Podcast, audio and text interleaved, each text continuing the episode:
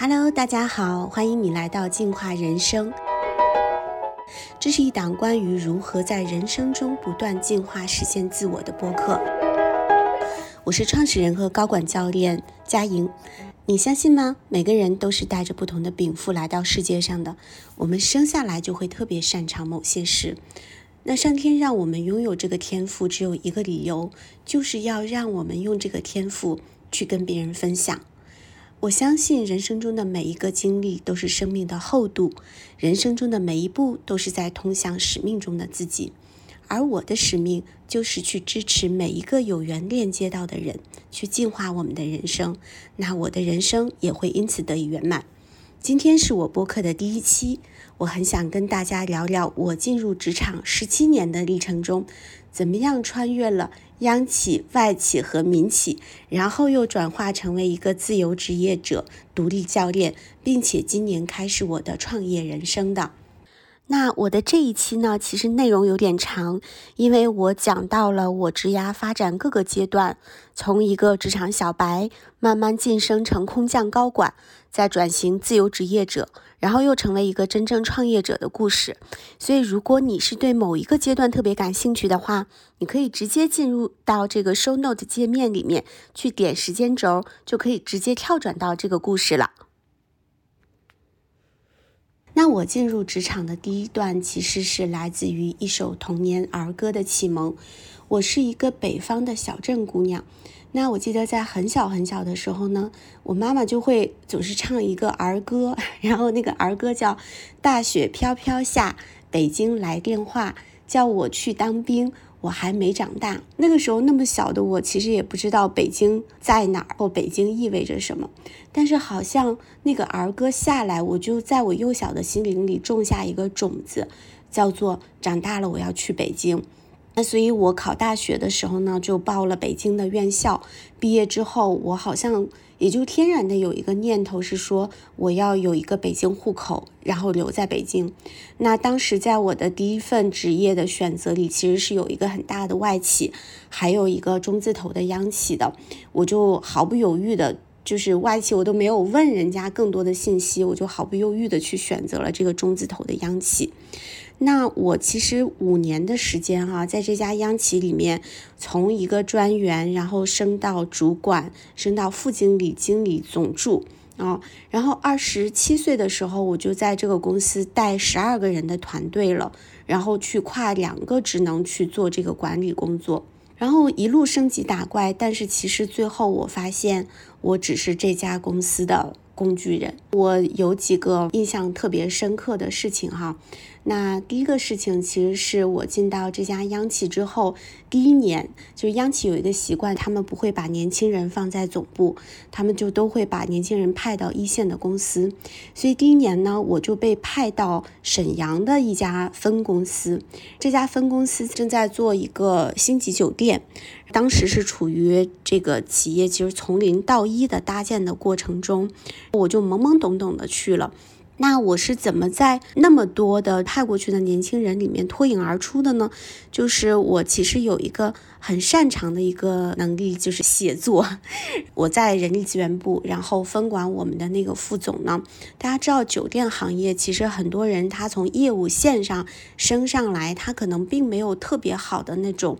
文字表达的能力，然后副总在年度做年终汇报的时候，很想说找一个人帮他去写那个发言稿，然后这个时候他他就搜寻了一圈，然后发现，哎，我好像是能写点东西的，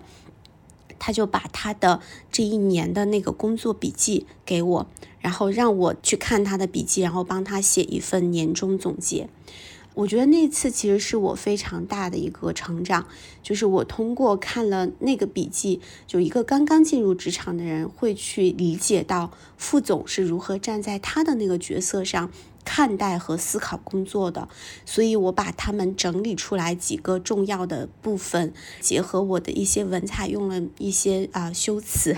然后那年我们那个副总他的那个年终汇报就在总结大会上就。大放光彩，央企其实集团总部的领导他们会进到这个各个分子公司去听年终汇报，所以那一次的时候呢，我的老板哈其实也还挺非常的 open，就讲到我有替他去整理这个汇报，所以我一下子就进入到更高级别的这个集团领导的视野。就一下子脱颖而出，所以当我完成第一个在一线工作任务的时候，我很快回到北京，回到这个呃总部这边，我就获得了升职，然后是被放在呃总经理身边，就一直跟着他去学习和工作的，所以我五年就升了四级，在二十七岁，在一个央企里做到总助，在上面就是副总了，其实是非常非常难得的。那我在这次里的一个学习就是。每个人其实都有一个你的天赋优势，但是当这个天赋优势它的用武之地到来的时候，一定要抓住那个机会，并且勇于去去做好它，然后去展示自己的能力。然后就会给你带来新的机会。那其实这么看来，我当时真的算是一个蛮幸运的，在职场里一年的时间就脱颖而出的人。但其实呢，我的这个第一份工作有做了五年哈，我在那五年里其实并不觉得我过得特别的幸福，是因为什么？就是因为我在一个大央企里面，其实体会到了职场不公。啊，那怎么讲呢？这个职场不公，就我们其实同一波进去的人，像我是一个没有背景的，但是同一波进去的有很有背景的这个父辈，在北京很有影响力的人，他们可能的业绩没有我好，但是他们的待遇或者说是，嗯，就是在公司里被老板看到的那个 机会就会更多。我记得印象特别深刻的是。我有一个同龄人，我们俩是一起进去的，然后我们同时升了经理，但是我的那个经理是自己真刀真枪打出来，他的就其实我我的理解是他没有太多的业绩，是有更多父辈的功劳。那那个时候呢，央企会有一个就是津贴，是用一个电话费的津贴，我们俩同升到那一级，但他的电话费的津贴其实就比我高了呃几百块钱，我非常。非常幼稚的，直接就跑去总经理的办公室。就我们在汇报工作的结尾，我就问他，为什么我跟那个人是同一个职级，但是我的话费津贴却比那个人少。然后我记得当时好像还有一个部门的经理在，老板很尴尬的笑了之后，告诉财务说把把我们俩的做成一样。虽然数字一样了哈，但是我就认识到两件事儿。第一个，我其实觉得。哦，原来这个都是可以一句话去调的吗？那这个公司给我的一个印象，其实就虽然是一个央企啊，但他给我的印象就大打折扣。那第二个点就是也使我意识到，原来我可能 有可能是一个内心有话就会想说，然后最早开始整顿职场的人。那那个时候，其实我就有听到了我内心的一些召唤，就是。三观不合，嗯，虽然我其实感也很感激那个公司，他们给了我最初的职场的一个学习，但是我就会越来越觉得不舒服了。那当时让我导致我想要离开的最后压倒骆驼的最后一根稻草，嗯，是在第五年的时候，在第五年的时候，当时我已经成为就是抬头上的是总助，然后我自己带团队了。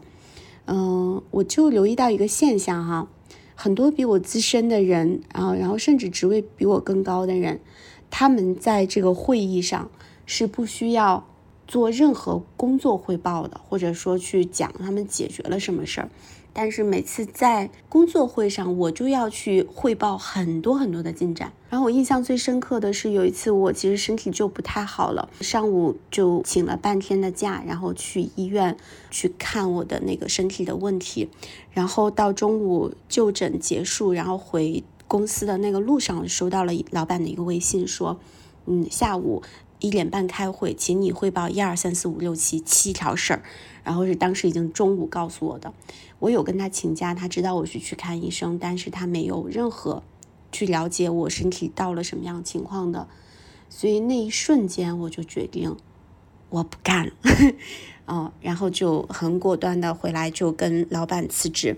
那辞职之后，其实我老板也蛮惊讶的，他给了我三个月的病假，然后试图说，哎，看看我是不是还愿意回来。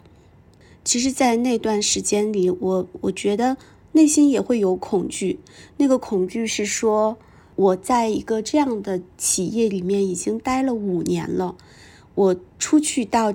职场上，外面的人还会认我吗？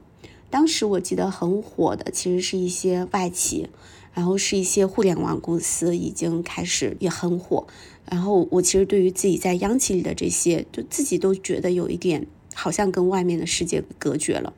但是在那个恐惧之外，更强大的是一个内心的召唤，是说你要走哦，你要走，你要去离开，你你不属于这里，你的未来会是无限的。然后听到这个内心的召唤之后，我就很果断的去想要离开，然后就去找自己下一个安放的路径在哪儿。但那个时候我就觉得好像我的力气不够了，哦，然后我需要去赋能自己啊？怎么赋能呢？我当时想到了一个项目，就是去读 MBA，然后我很喜欢清华的 MBA 的项目。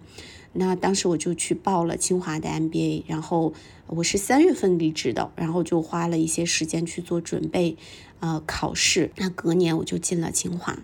这其实就是我的第一场职场的经历。那回顾这场经历里面，我发现几个事情特别重要。第一个就是信念的力量，哦。现在我依然感谢我第一份工作给了我一个北京户口，能让我很方便的在北京安家买房，然后我未来的孩子能上学。但是那个可能都是源于我小时候的一个儿歌，那儿歌就给我种下了一个信念的力量，就是你想成为北京人，那你就去做，你就会去做到。第二个呢，我我其实是看到自己的一些限制性信念，比如说，嗯。我出去还 OK 吗？其实我可能有离开的念头，在第二年、第三年就有了，但直到压倒骆驼的最后一根稻草砸下来，我才真的做出那个行动。这个背后其实就是恐惧啊。那第三呢？我觉得，即便会有恐惧，可是人生中会有一些深处的召唤。当你听到那些内心的召唤的时候，你就去持续的赋能自己。现在我觉得我看到的市面上的年轻人真的是比我那时候勇敢太多。我的清华的 MBA 其实是读了两年，两年 MBA 毕业之后呢，我就又进到了一家五百强的能源行业的央企啊，是国字头的央企。我记得当时印象非常深刻的是，我那一次在择业，其实面了很多家公司，但我为什么决定？去那家央企呢，是因为我在面试的时候，我的面试官可能有六七位，包括 HR 啊，包括几个业务部门的 leader。我们在一个非常明亮的、宽敞的一个这个公司有一有一栋独栋的这个办公楼，然后在那个会议室里，然后我就感受到我对面面试我的那些人，他们身上带的那种和善的力量。不苛求完美的，但是他们很会去欣赏人身上那些闪光点，然后他们会去探求人的动力的那种感觉，一下子打动我了，所以我就会感受到那种文化对位的状态，然后我就我就很想说，哎，我要去这家公司。后来现在哈去复盘想到，其实我第一家就是央企，然后我离开之后，我第二次又去一家央企，好像走上了一条。嗯，原来的路，那个对我意味着什么？就是，嗯，我发现其实人小的时候受到的一些教育和影响，它会在你人生探索的前期深深的去影响你的抉择。虽然那时候我不太理解，但是后来我想，我想了想哈，我们老家的那些我的兄弟姐妹们，大部分。都进到了非常稳定的，要么是央企，要么是高校，要么就是政府机关。那为什么呢？因为在我们成长的那个年代，我是八零后，在我们成长的那个年代，在北方的小镇里面，这种稳定的工作几乎是一个家庭里面最好的选择。我父母他们其实都是教师，所以这种体制内的安全的。有身份的，好像就意味着人生的某种价值属性，所以那个时候我就不由自主的去进到了这家公司。然后还有我背后的另外一个，就是其实我有一直觉得我第一家公司好像有点，虽然是挂着央企的这个牌子，但它好像就总是不是那么正规。但是我第二家真的是一家，呃，国字头的能源行业央企，真的是非常非常的让我在面试的时候体会到那种正规的感觉，所以就一下子弥补掉我心中的那一份缺憾，加上我原生家庭这个时候给我的这种文化的印象，所以我就去到了那个公司。我在读 MBA 的时候，其实是有两个方向的职能，一个方向其实我有学品牌营销这一块儿，另一个方向我也有有学到 HR 这一块儿。我刚刚开始进去的时候，我是去到了品牌部，因为呃，首先跟营销相关的板块会提供更高的薪酬，那第二呢，我自己也想去做一些更新的、更多的挑战，然后结果就非常有趣的是。我进到这家公司做这个品牌营销三个月之后，我们集团就要去做一个这个集团的宣传册。当时，呃，这个宣传册的设置其实是要拿给国资委的领导看，他们就希望有非常比较高的这个品质调性，然后这个任务就安排给我了。那在很短的一个时间里，然后我去筛选乙方，然后跟乙方的设计机构一起去寻找我们品牌背后真正那些打动人心，同时又能体现掉我们格调的这个部分，然后去做了一个宣传册。那在这个宣传册第一次汇报的时候，就是要汇报给。董事长，我记得我们集团的那个就是负责企业文化这一趴的那个呃部长，然后他就带着我，其实我们中间隔了好几级，然后带着我去跟董事长做汇报。那得益于我在清华被训练的这种表达，我们课上都会去做这个陈述，然后这种表达还有我的那个工作的思考。我记得我我我们的董事长他在最后这场陈述之后问了我一个问题，他说：“哎，你是我们的这个咨询公司的人吗？”我说不，我是您的员工。然后就那个问题一出来，我就知道他对我的汇报满意了。然后他背后认为我是专业的，以至于他可能觉得这个专业性是突破了公司里的人的那个能力水平，他才会问我这样的问题。所以就再一次哈，我是因为自己在表达上的这个能力。然后被集团的这个一号位看在眼里，所以后来很快就我就得到一个消息是说董事长在给他去选助助理，然后这个助理是要帮他去写他的各种文案，然后他的公开场合的演讲，然后去做他的一些重要任务的这种督办，所以就找到了我，然后。他们应该因为第一次对我有那个印象，然后看了我的学历背景，然后我之前有过工作经验，就把我选上去了。那那个时候，我就再一次感受到人生的优势，当你被运用得当的时候，它是多么的有利。然后与此同时，我也会感慨哈，就是，呃，人选 不如天选。我那一次的就业原本是刻意避开了我曾经。啊，做过的就是跟着老板，跟着一号位去做工作，去落地他想做的那些战略的。但是，当我再一次在这个企业里面工作三个月之后，我又好像就是被被这个事情选中，然后又去承接了这样的一个职能。但，嗯，大家都知道，在老板身边工作一定是会有很多的好处的，所以当这个诱惑来的时候，其实我也没能拒绝。然后我就在这家嗯公司里面去做了三年的董事长的助理，那个平台其实给了我很多很多的学习。我在那个平台里，我们可能处理的每个项目可能大概都是几十亿、上百亿的项目。然后我跟着老板一起去开会的时候，我能听到当时那个行业里最优秀的人们他们的观点、他们的思维的路径。然后，当我们跟乙方合作的时候，我们会跟市面上最好的律所，呃，最好的这种呃会计师事务所，最好的投融资机构一起去工作。然后，有的时候我会去帮老板起草，比如说跟一些证监会啊，然后嗯，跟国资委这种向上的这种沟通函。然后我会理解到，在那个层面里面去沟通、表达、获取资源的艺术。他这些事情极大的赋能了我，但坦白的讲，其实，在这样的职位上，收入是不高的。真的是不高。我记得当时我做这一份工作，我的月薪可能只有一万出头，但那个时候我已经是 拥有一个清华 MBA 的硕士学位。呃，与此同时，我已经有了五年以上的工作经验了。当然，市面上那个时候国企那两年正在去经历八项规定啊，然后还有就是叫什么巡视，所以他的那个薪酬待遇就是被卡的死死的。所以那个工作是我觉得非常非常的有学习、有收获、有价值感，但是我没有得到一个对应的职场的回报。恰好那两年，其实我的到我们第三年的时候，我家里发生了一些变故，然后我父亲当时得了一一个重病，然后需要很大的开销的治疗的费用，他当时需要去做那个化疗嘛，我记得化疗一支呃进口的药要两万多，然后每二十一天就要去做一期化疗。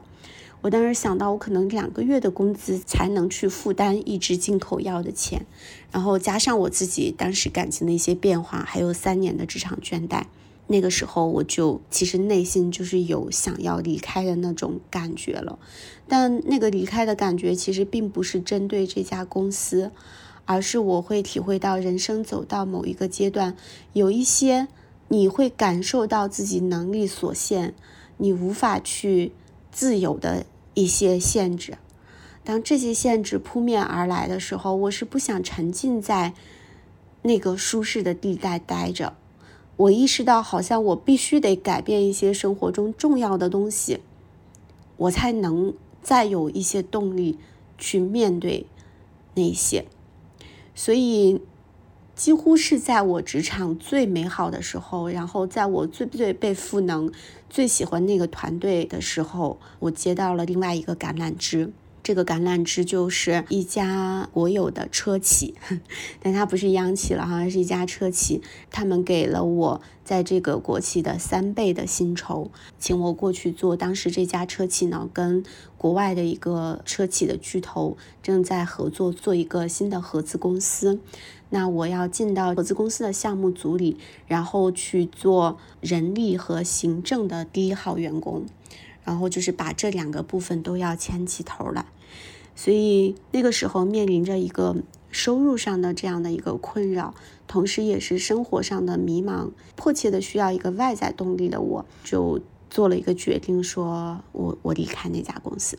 但其实离开那个公司是非常非常不舍的，因为在那几年里，我遇到了人生中。我觉得可以堪称为榜样的一个老板，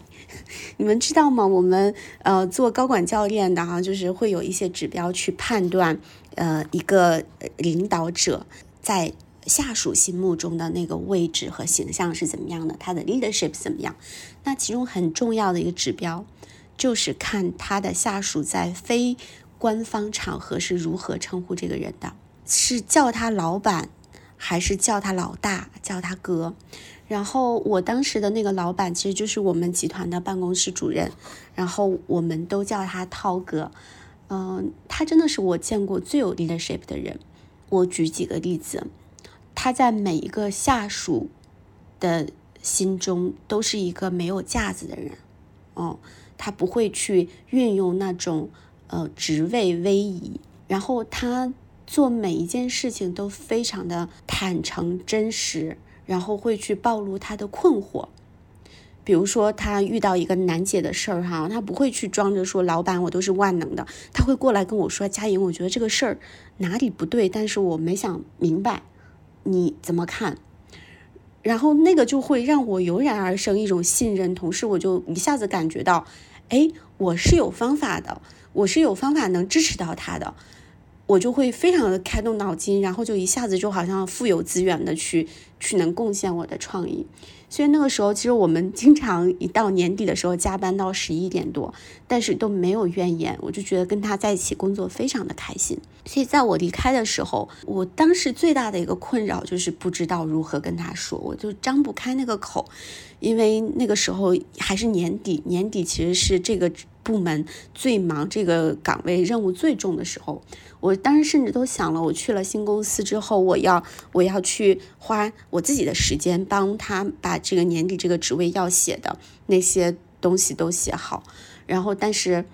他完全没有想这些。他都在想说，哎，这对我来说，这是一个好的职业发展的机会吗？如果我决定去了的话，我做哪些方式？比如说国企里面的这种调动，会不会对我是更有利的？然后他给我办了非常就是印象深刻的那个离开的那个晚餐，然后送了我礼物，有他自己送我的礼物，有他部门送我的礼物。然后，当我到了这个新的公司的时候，我遇到最开始的困难，我会不由自主的跟他去讲，他都会掏心掏肺的给我 支招。然后，当我说我来写的时候，他说不用，他说总是要就是说这个岗位要培养人的，你就好好把你的工作做好。所以那个真的是，我就我觉得他对我的意义是，我知道了一个文化对位的公司有多重要，然后我知道了。如何去做一个好老板？他他一直是我的一个榜样，嗯。但是现在再回想起来，那一段经历哈，除了我收获的那么多礼物以外，我其实会发现，在那一份职业里，其实我三年来其实都是在薪酬上低估自己的。那个低估自己的背后有两个东西，第一个东西就是对于体制的尊重。啊，好像我就觉得，哎，央企就是这样子的。你不管你以前有没有经验，但你是以应届毕业生的身份进到那儿的，你就应该拿跟应届毕业生一样的钱，然后你就应该慢慢的去积累，你几年能升到什么位置，好像你就要接受，嗯。其实我想，如果这个体制到现在还没有改的话，它可能真的是会阻碍央企的一些人才的年轻人的挽留。那第二个就是我背后有一个心魔，我一直会想说，那我值得更贵吗？如果我值得更贵，我现在的公司为什么不给我呢？是不是我做的还不够？是不是我还不够值？然后直到我拿到那个三倍三倍薪酬的 offer，然后我就离开了。这里其实很想跟大家多讲讲哈，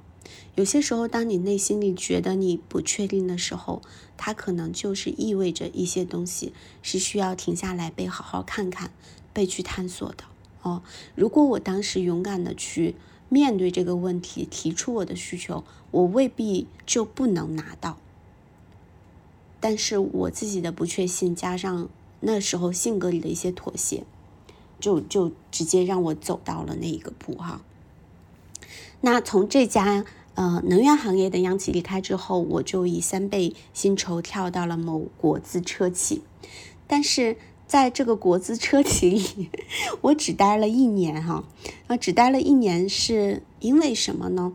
嗯，是因为当时这个其实是一个新的，相当于。你可以理解为车企内部的一个创业公司，它是要跟一个外企去做合资的。那跟外企合资的这个过程中，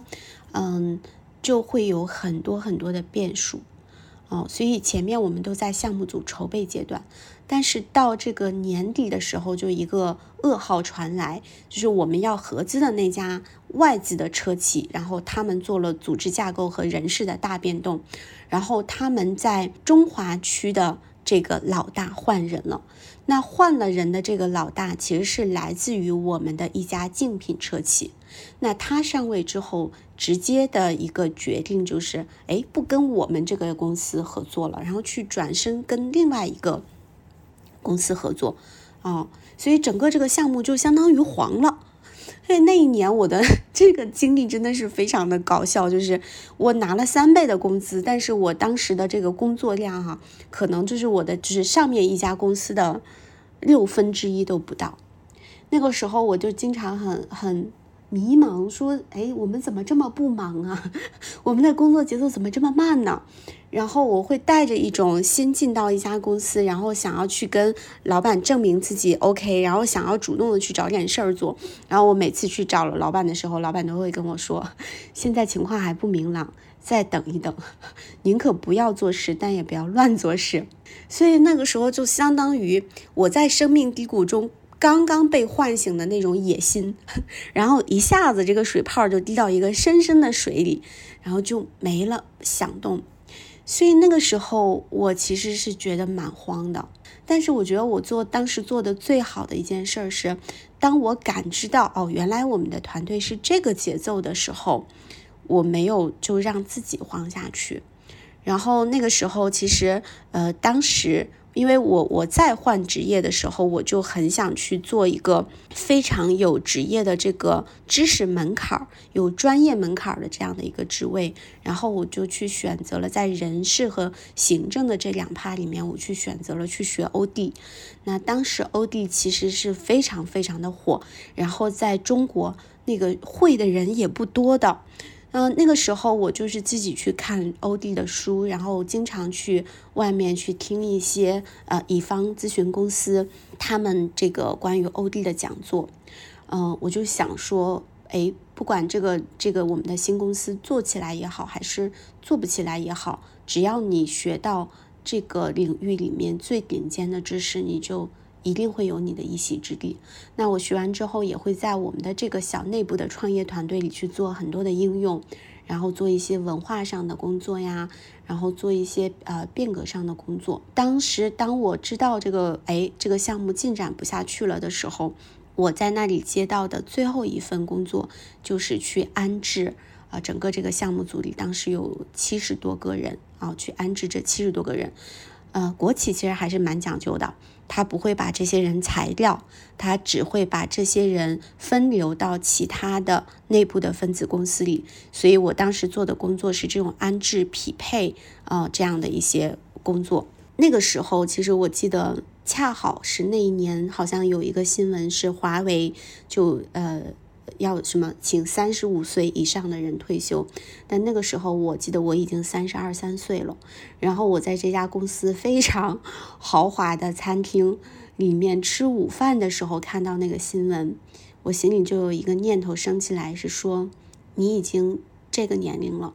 如果你还是在这种体制内的国企央企里面待着，你不跳下水去试试的时候，可能你这一辈子。都没有机会去感受一下民企是什么样子，就是体制外的那些公司是什么样子。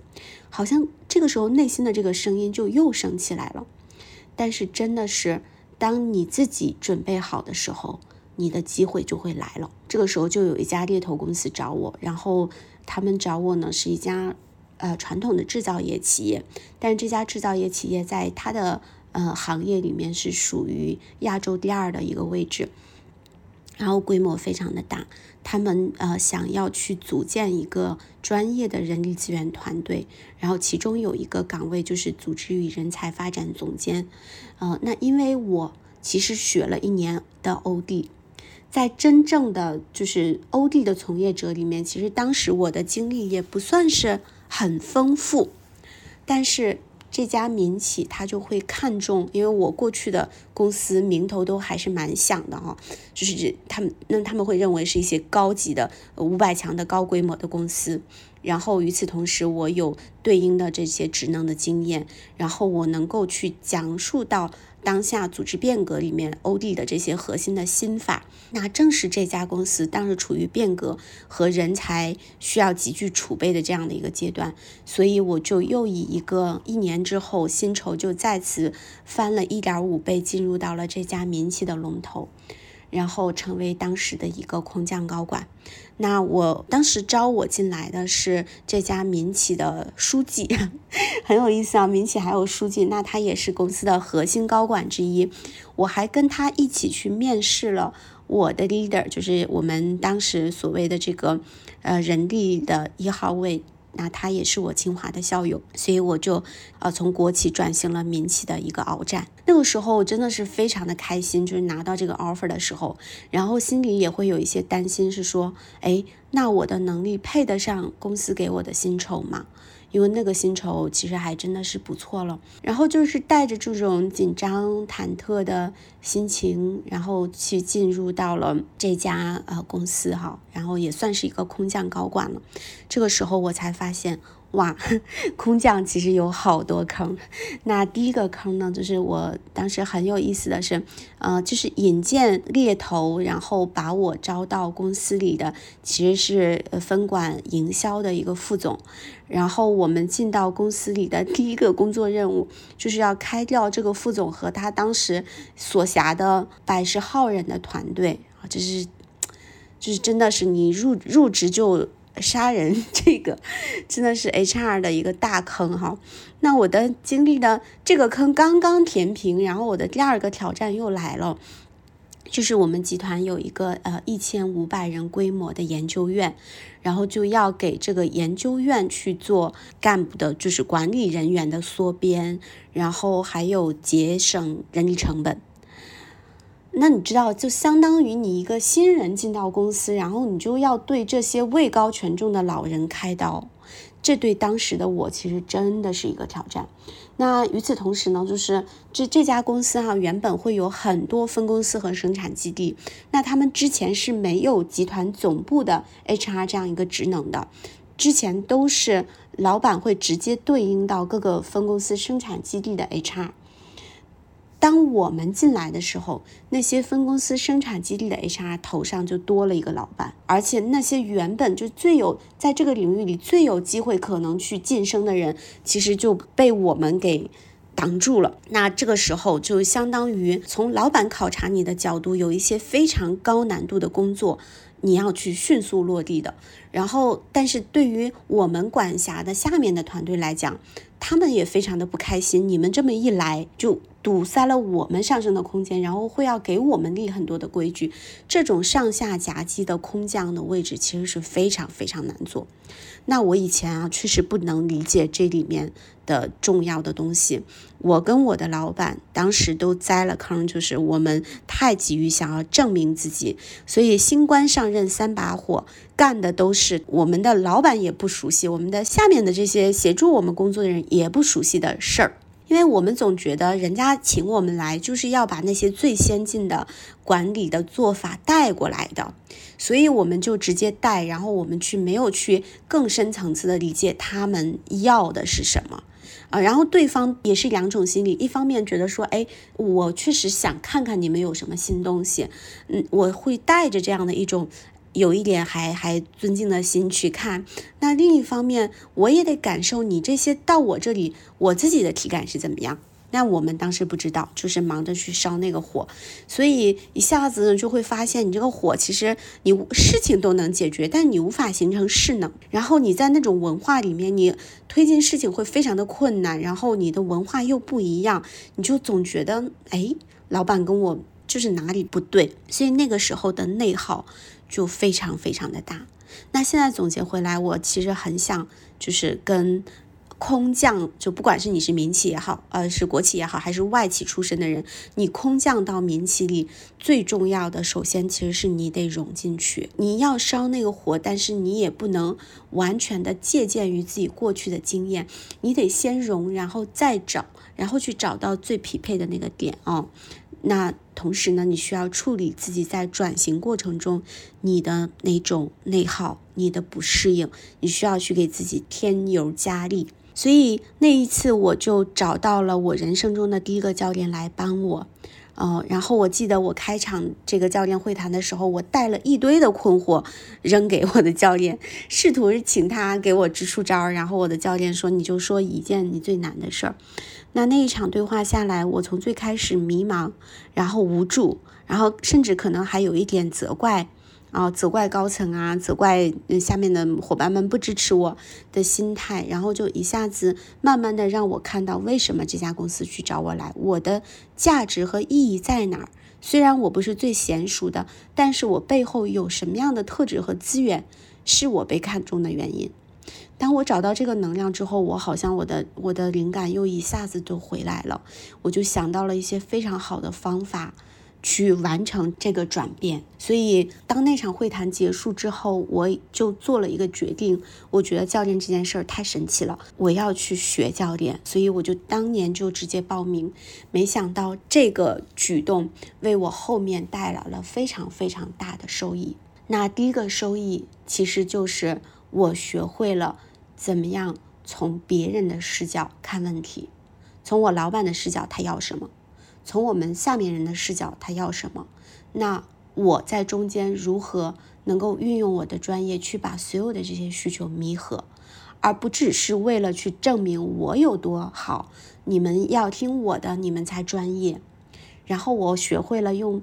他们的语言来说话。我记得我当时做过一个特别二的事儿，是我们的书记哈找我进来的人，他说：“哎，嗯，佳莹，你给我们集团写一个就是整个干部呃管理人员筛选的这样的一个体系吧。”那我因为我之前工作的车企，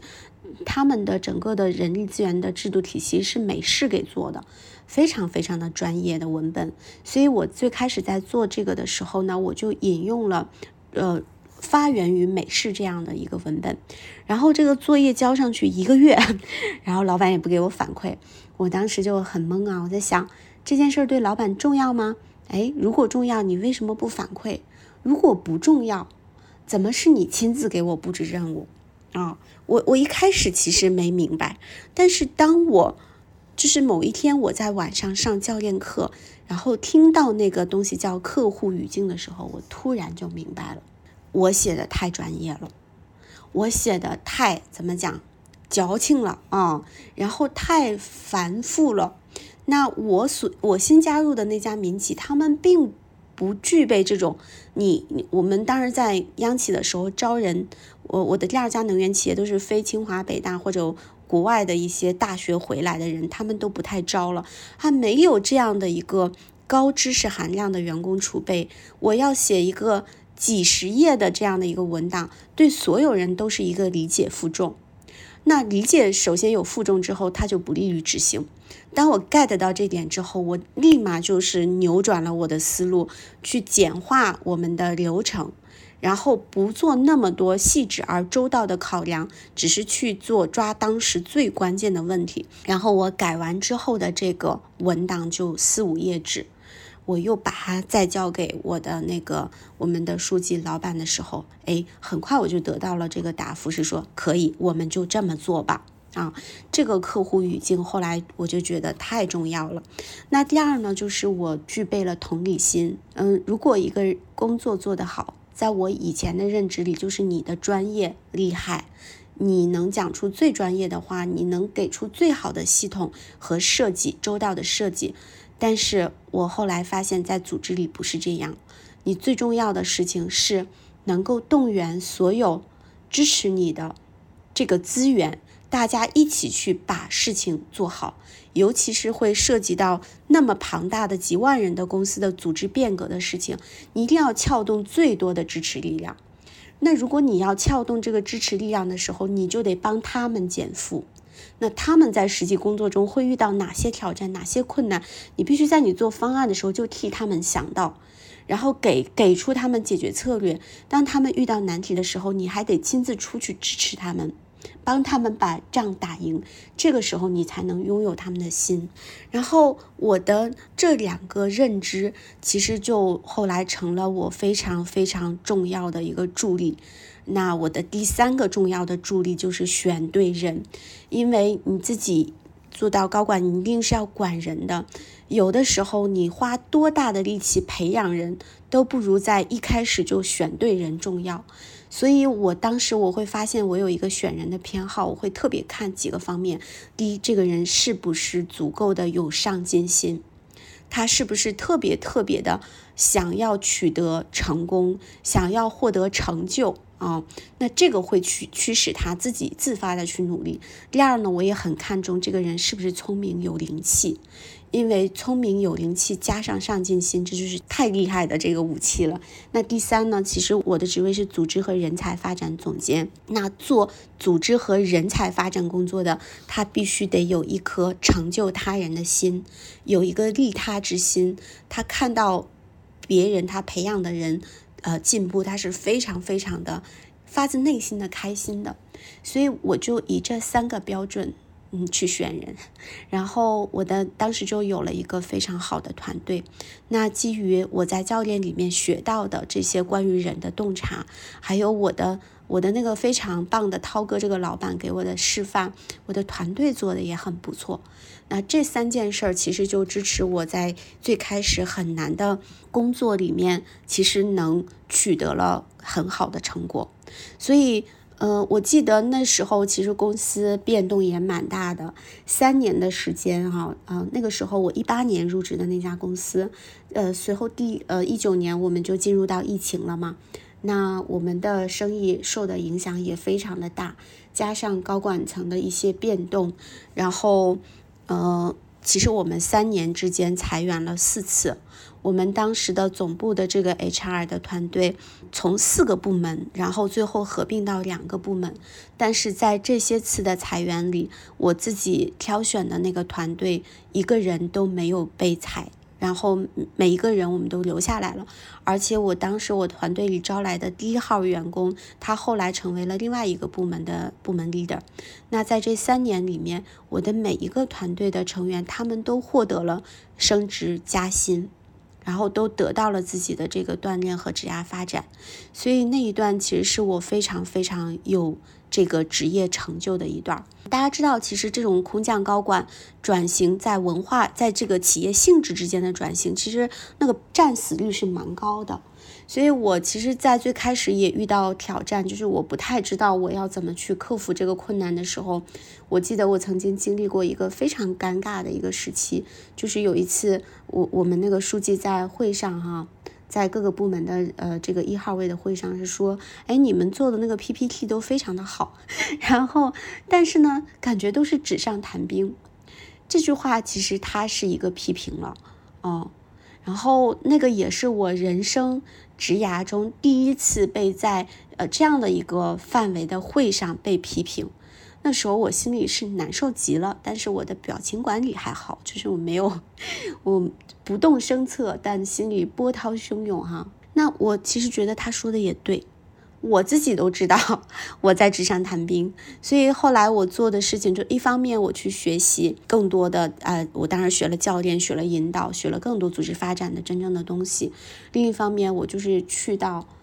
工厂里面去到生产基地里面，我一年有一半的时间都在外面出差，我的团队也是这样的。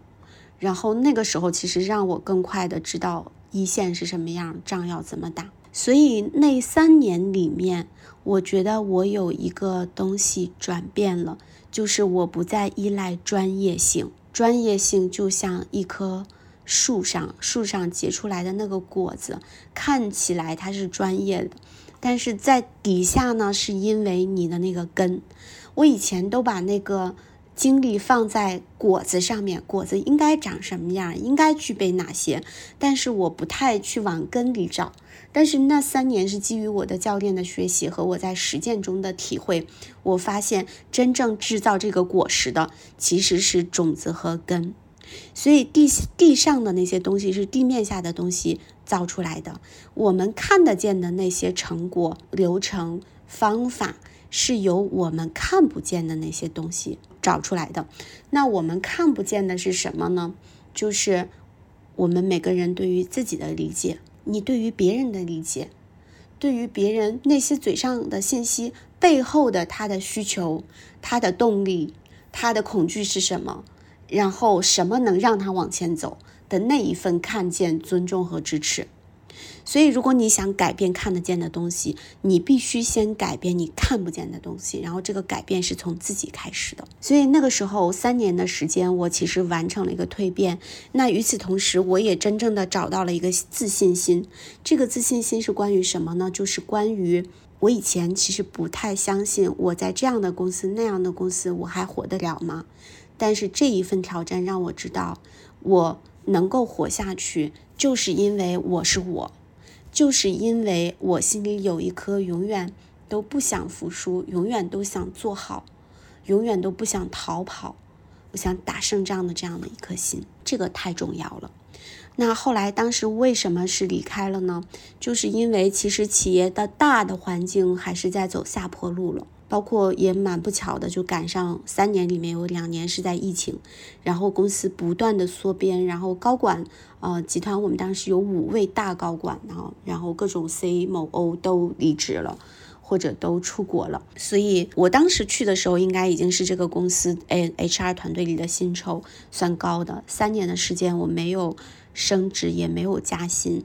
然后到我都已经失去了一些动力，因为我原来的动力是我要在这里证明我自己，我要在这里面学到东西，我要真实的、扎实的干出成果来。当这些我都拿到的时候，我发现没有什么能再激励我了，啊，然后我的老板，就是我呃招我招进来的我的那个 领头上司的老板。那他对我的一个激励和激发，其实基本上也是只是限于语言。那最初的时候，其实还有一些积极的语言这样鼓励。但是当这些都不足以支持我的时候，就是变成了好像你就应该，你在这个角色上你就应该。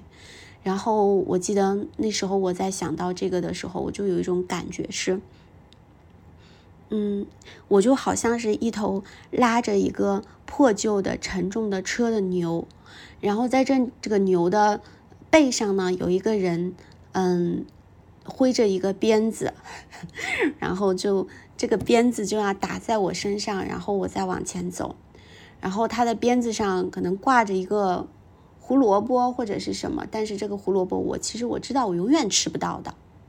哦，就是那样的一种感觉。然后当找到这个感觉的时候，我就觉得我不想再干，我想离开了。但是你们知道吗？其实做到高管哈，尤其那个时候我应该也是三，估就过了三十五岁了，其实是蛮也蛮不容易的。就是因为你要想再离职的时候，能付得起你那个薪酬的公司可不多了。然后你要去担负很多的责任，这家离开了这家也未必就比那家好，所以当时我就想说，我要给自己去，嗯，我我我因为那个时候还买了房啊，我在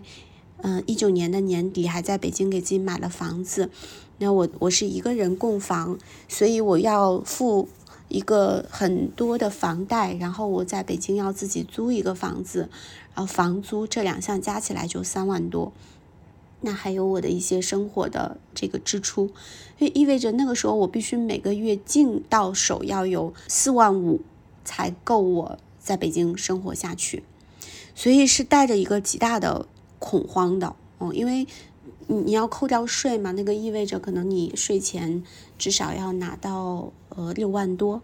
我就也不太知道说啊又待三年了，市面上是有哪些公司愿意付我这个薪酬啊？其实我就想说，给自己去找一个斜杠，所以那个时候我就开始做一些嗯斜杠的准备了。那我的这个斜杠其实就是教练。那我从我离职前一年开始，我就会利用自己晚上的时间。然后还有周末的时间去做教练，就很幸运。我的第一波客户其实就是因为我妹妹，她是一个创业公司的创始人，然后她就有一些这种创始人朋友。那当时她知道我要去做教练之后，就给我引荐了第一位客户，第一位我的 CEO 客户就是就是大家能耳熟能详的刀姐 Doris，所以她。他特别好的是，我跟他做了这个第一场教练会谈之后，那一年我记得他给我引，他给我介绍了十几位就是高品质的客户，所以我的斜杠的副业就开始做起来了。我以前其实是不太会记账的哈，但是我我当时开始副业之后，我就给自己嗯形成了一个新的习惯，就是我会去记账。我会去记我学到的每一项技能，然后它是怎么样就收回学费，然后转化成为的我的职业，转化成我的收入，我会一笔一笔的去记。然后当我那一年这个斜杠的教练的事业做到第九个月的时候，诶，我发现我的做教练带给我的收入，其实已经跟公司给我的这个收入差不多持平了。然后当我再干下去的时候，我发现，哎，我如果回溯过去十二个月，我的整个教练的收入其实是能够 cover 住公司给我的这个收入的。哇，那个时候我发现，我也许可以用我的这个新职业来养活自己了。所以处理好了一些当时的一些最后的收尾的这个事情，我就开始成为了一个职业教练。也是一个自由职业者，然后就开始了这样的一一段生涯。但其实呢，回溯这一段从高级打工仔到自由职业者的这个路程。这个纵身一跃，其实我是为自己做了三重准备的，非常重要的三重准备。第一重准备，我通过斜杠去验证了我在这个事业上的创富能力。然后同时呢，那一段既有主业又有副业，你赚的钱基本上 double 了，但你的生活的支出并没有 double，于是你就存下来一笔钱。这笔钱基本上可以支撑我说，哪怕我一年都没有新客户、没有新单，我依然可以养活自己。这对一个自由职业者来说太重要了，因为 freelancer 很重要的就是你的收入不是固定每个月有人打给你的，你可能这个月收个二十万，那个月你就只有一两万。这种到小月时候的不安全感，是如果你的银行卡里有一笔钱告诉你十二个月不工作你都 OK，那。太重要了。然后我在离职之前给自己买了足额的重疾险，然后还有呃非常贵的那个医疗保险，就确保我成为自由职业者。如果我的因为某些特殊的情况，我的收入有变动的时候，或者我的身体不 OK 的时候。我都还有一笔钱能够支持自己，这是我的财力准备。那心理准备是，其实在这个斜杠的过程中，我一直在去处理自己的一些心魔。所谓这个心魔，就是你相信自己可以不依赖于任何平台吗？你相信自己这背后的价值吗？嗯。然后去掉这些大平台带给你的光环，你就成为一个质朴的你自己了。你就是靠自己的手艺去吃饭的，你会你会受到那些内心的那种价值感的影响吗？那种没有光环的影响吗？就索性在这个点上哈，我不是很贪恋，对，反而我更喜欢那个自由。所以这种心力的准备，我觉得也。就慢慢的就积累起来了。那第三个非常重要的准备是能力的准备。我觉得我做的特别对的一件事儿，就是其实我前面在央企里面哈，嗯，我的第一份五年的工作，所有赚的钱，我当时用来嗯交清华的两年的 MBA 的学费，当时十几万，然后加上那两年不工作的生活费二十多万，就我五年的积蓄就全交代给那份了。然后接下来那个三年的那个国企里的工作，然后因为收入很低，其实也没太存下钱。然后我父亲生病之后，就是那些积蓄大部分也要给他去做一些治疗。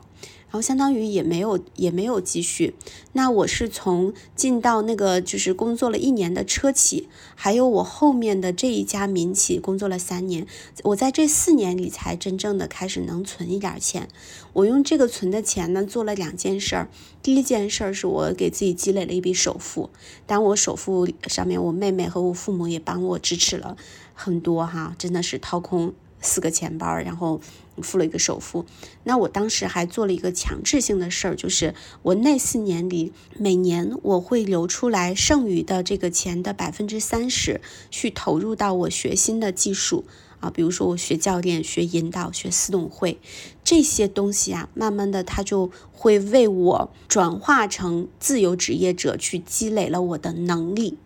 就相当于我有一些高门槛的技能，这些学费其实都非常贵。我学引导花了十几万，学教练花了十几万。其实真的就是在当时一个三十多岁没有积蓄的人的眼中，这些钱其实还真的是个钱的。但我我太幸运了，就是说我投资了自己读 MBA，我投资了自己学这些东西，然后他为我成为一个。高门槛的这个职业里的人就做了这样的一个准备，所以当时我就顺利的转型了，嗯，然后成为一个自由职业者。那现在回过头来，那一段我觉得最大的一个转变是在跳出来成为自由职业者以前，我都是因为恐惧驱动着我在工作的。我每一次离开的时候。可能都是起源于恐惧。每一次我想离开又不敢离开的时候，也都是因为恐惧。我害怕没人给我付薪，我害怕自己没有钱支撑我的工作，呃，我的生活，还有背后我我父母可能需要的那个支持，我太害怕了。直到这个自由职业的斜杠的这个过程中，我发现，哎，我可以凭借着自己喜欢的工作，凭借着自己的专业性去获得我的收入。这个时候我就有了一种底气，是说，你可以的，你可以辞职，你可以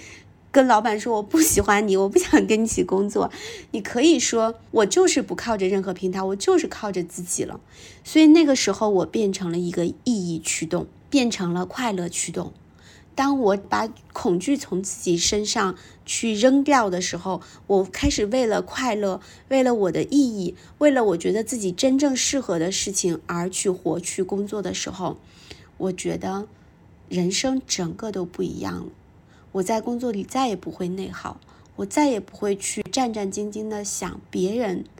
怎么看，反而变成了我会充满善意的、温暖的关怀，真正的关心对方的想法，然后真正的用我的能力、用我的专业、自信的、笃定的站在他面前支持他。所以他的给我的学习是，其实你遇到的问题和挑战大的大小，永远都不会是问题啊，真正的问题是你自己有多大。如果你遇到的那个。困难和挑战是五级，然后你是个五级的人，你就觉得它很大。但如果你把自己进阶成为十级，你再看那个五级的问题，那真的就是小儿科。所以我很幸运的是，我要感谢我去到的那家民企，他们给了我真的是很不错的薪酬，然后经济上、财务上的安全，让我不再专注于我自己的问题有多大，我开始去学习，努力把我自己变高变大。然后我就发现，我就慢慢的去在这个过程中完成了我的人生的一些进化。自由职业者这个工作，其实我是从二零二一年就开始做的。我做这个职业的第一年，我的收入就远超了之前公司给我的那个高管的收入翻倍。哦，然后我做第二年也非常稳健，然后又有增长。今年是我的第三年了。那在今年里面，其实我又会发现自己的一些进步和变化。我从二一年开始，其实就注册了自己的公司，但那个时候我的公司只是为了，因为我有一些企业客户，我要去给他们开发票啊，然后要去走公司公对公的合同，但其实更像是一个个人的工作室。然后在那个过程中呢，我也去跟一些教练机构合作，然后我去做教练机构的讲师，呃，教练督导。然后，因为我的教学表现好，我又慢慢的生成了这个产品合伙人，我可以享有这个教练学校的这些收益的分配。但在那个过程中，我也会体会到，其实我去年就会很想做播客啊，想做公众号。但那个时候为什么想做呢？是因为，哎，我觉得也许做播客是一个好的引流，让别人知道我是教练，会愿意来找我做教练。但是其实我是不缺单的。然后，当我只是单纯的为了引流或者是经济收益来想做这件事儿的时候，我就发现我的愿力不够，啊，所以我迟迟都没有启动。但是，当今年二零二三年，其实在很早一月份，甚至去年十二月份的时候，我就发现我的念头开始慢慢的不一样了。就为什么会想说原来是为了引流，是因为那个时候我看到的价值依然是来自于我的专业交付。但是当我在生活上越来越顺遂，然后我越来越得到我的教练客户、我的那些 CEO 客户和高管客户他们的认可之后，我开始会看到更加相信自己的价值，然后我也会更看到工作的意义，它绝对不止于为你提供多少安全的经济保障，或者是说让你在这个过程中获得成就感、获得价值。获得开心，就像马斯洛的需求层次一样，你的这些需求一层一层一层被满足之后，你会看到那个关乎于自我实现的东西。然后今年我是在一月份跟 Doris 一起录了一期播客，然后在那个过程中，慢慢的我就收获到了一些粉丝哈，会去加我的嗯微信，然后他们会说嗯那个给他们带来什么转变，那个。就是点到了他的一些现状，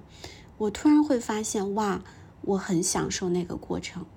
然后这让我想到，嗯，如果我想要去把我的价值在这个世界中传递，把我的价值和使命去融合的话。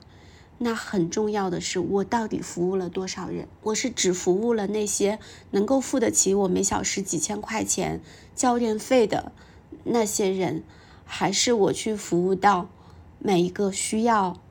或者是说我的知识对他们有帮助的人，我当然觉得，哎，那个服务到更多的人是我更大的价值和我更大的使命啊。这是从价值的层面。另外呢，就是从我自己内心的层面，我其实小时候就会有一个梦想。我前面讲讲到了，我还挺善于表达的，还挺善于讲话的。我从小就有一个梦想，是说我很想成为那个聚光灯下一个闪耀的人。他有一点像一个主持人，或者很像是一个讲故事的人。然后那一次录播课让我找到了那种感觉，哦，我不再回避了。原来我真的很想成为一个耀眼的人，很想成为一个被人喜欢、被更多的人知道的人。我心里会有这么一个红人梦，可是。他就好像是那种我们是教师家庭哈，然后可能从小就会被灌输说，哎呀，你不能贪图那个虚名，然后你不能爱虚荣，然后那个就是比如说走进这种娱乐圈或者成为那样的人，其实是不现实的，就被这种种的那种限制性信念所困住了。但是当我自己在职场的过程中逐渐进化到现在这个样子的时候，我突然发现。你的那些起心动念，你的那些愿愿力，他们原本就是在那里的。当你的力量强大到有一天你可以去突破那些限制性的信念，你可以去戳破那些父母告诉你、社会告诉你、大人告诉你、权威告诉你的事儿的时候，你真正的看到自己的力量、自己的发心，你就会成为更大的自己。所以我就决定。那从今年开始，我不必，我不再回避去做这样的一个播客，成为这样的领域的一个红人的梦想。我不回避它，我不再害怕去展示我的专业，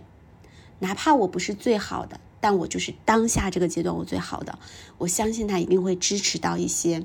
对职场、对成为自由职业者、对成为创业者感兴趣的人。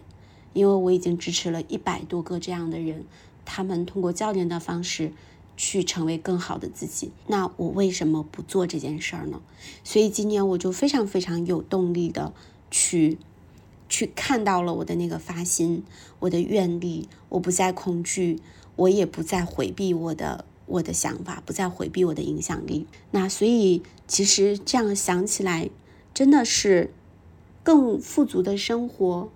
还有那个不断自我修炼的过程，把我带到这儿。所以我想说，虽然我的公司已经成立了三年了，但在今年开始，我才会去想做一些以前不曾想的事情，比如说去招聘员工，然后比如说去运营自己的社群。比如说，我不再以纯专业交付的角色去跟机构合作，我要去建立自己的影响力。这个时候，我的这些想法才会变得不一样，那我行动的动力也得变得更强了。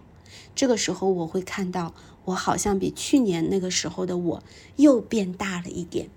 所以那些困难和挑战在我面前也都变小了。那这就是我一路职场走过来所经历的这些故事。现在我在今天的描述的时候，这正是我在录的第一期播客。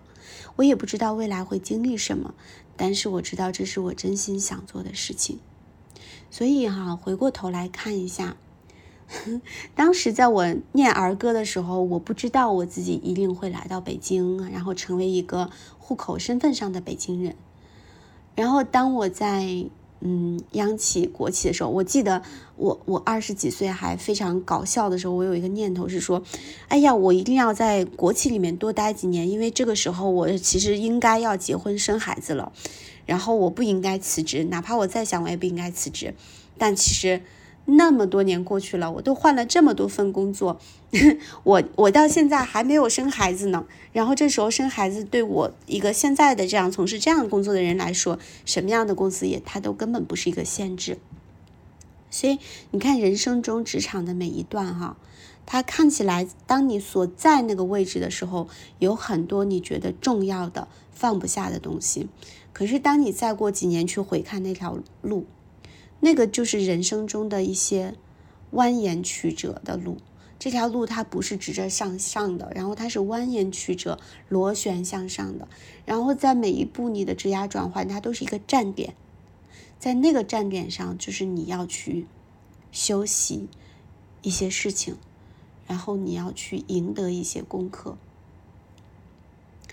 嗯，然后赢得这些功课之后，你的人生就跟着进化了。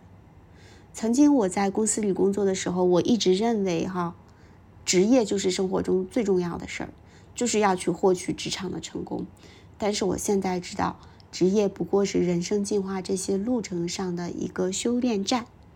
你就是在每一个站点里去修炼它，然后你就去完成自己人生的功课。那当然有一些东西会。帮助你去实现这个过程，你会修炼的更好。我觉得我有几个特别重要的心法，还挺想分享给你的。第一个是我给自己一个设定，叫做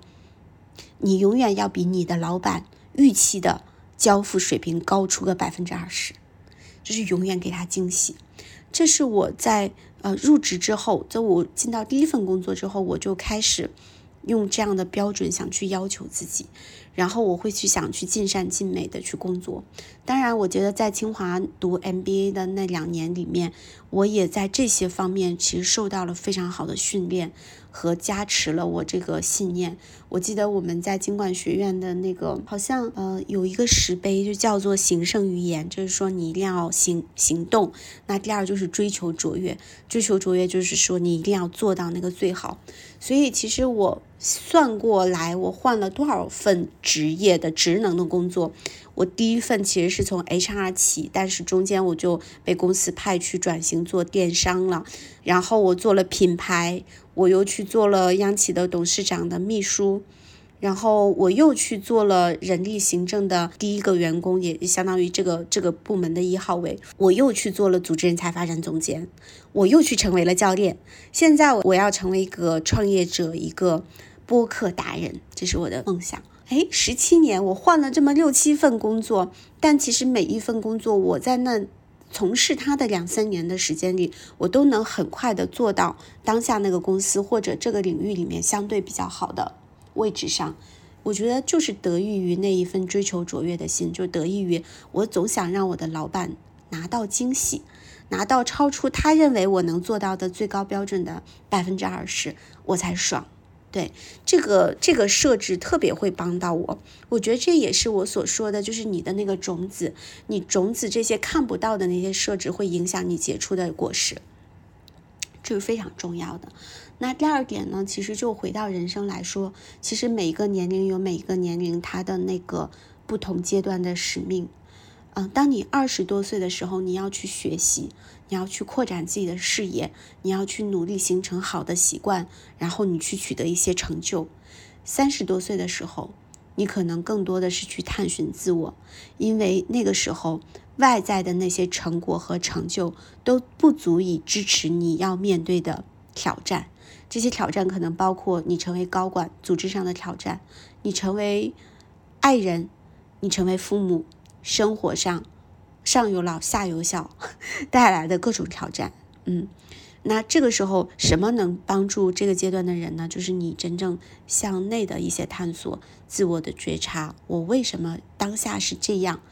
这就像开启了你人生的奥秘的密码。所以我特别感谢我在我三十五岁左右遇到教练这件事儿，它整个改变了我我的我的下半生，也改变了我的生活状态。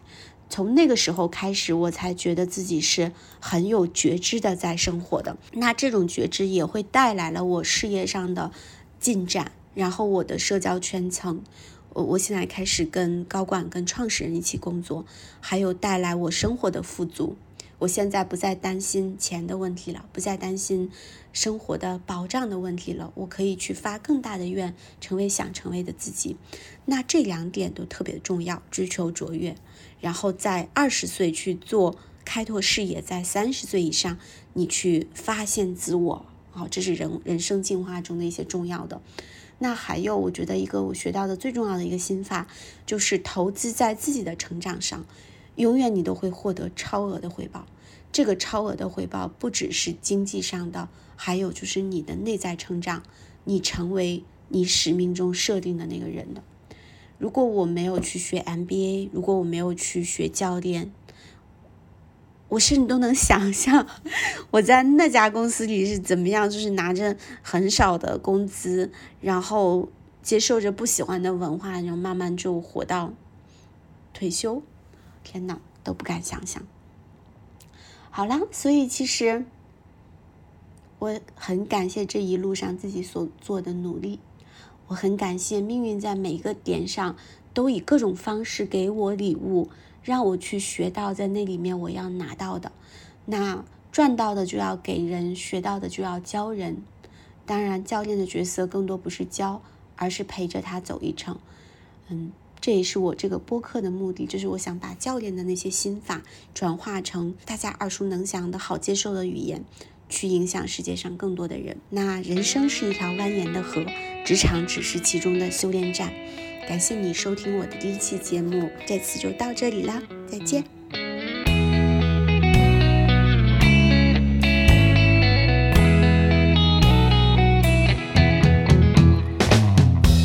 崭新的一天。迎着太阳，每一步都将走向我们安详的田园。你看那可爱的人们，用高贵的心，迎着风，捍卫永恒生命的意义。希望之光照耀着大地，我们手牵着手。哎，我的朋友，必须坚强，即便充满艰难困苦和荆棘。我们总还有力量，我们还有方向。每一天。勇敢的去面对生活，我想看到你们每一个人脸上的微笑。我想看到你们每一个人脸上的微笑。